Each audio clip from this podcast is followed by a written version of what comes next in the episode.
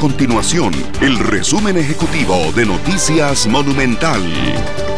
Hola, mi nombre es Fernando Muñoz y estas son las informaciones más importantes del día en Noticias Monumental. Al 2 de septiembre el país registra 1.121 casos nuevos de COVID-19, de los cuales 236 son por nexo epidemiológico y 885 por laboratorio, para un total de 43.305 casos confirmados. Además, se contabilizan 16.512 personas recuperadas. Por otra parte, 456 personas se encuentran hospitalizadas y 154 de ellas en una unidad de cuidados intensivos.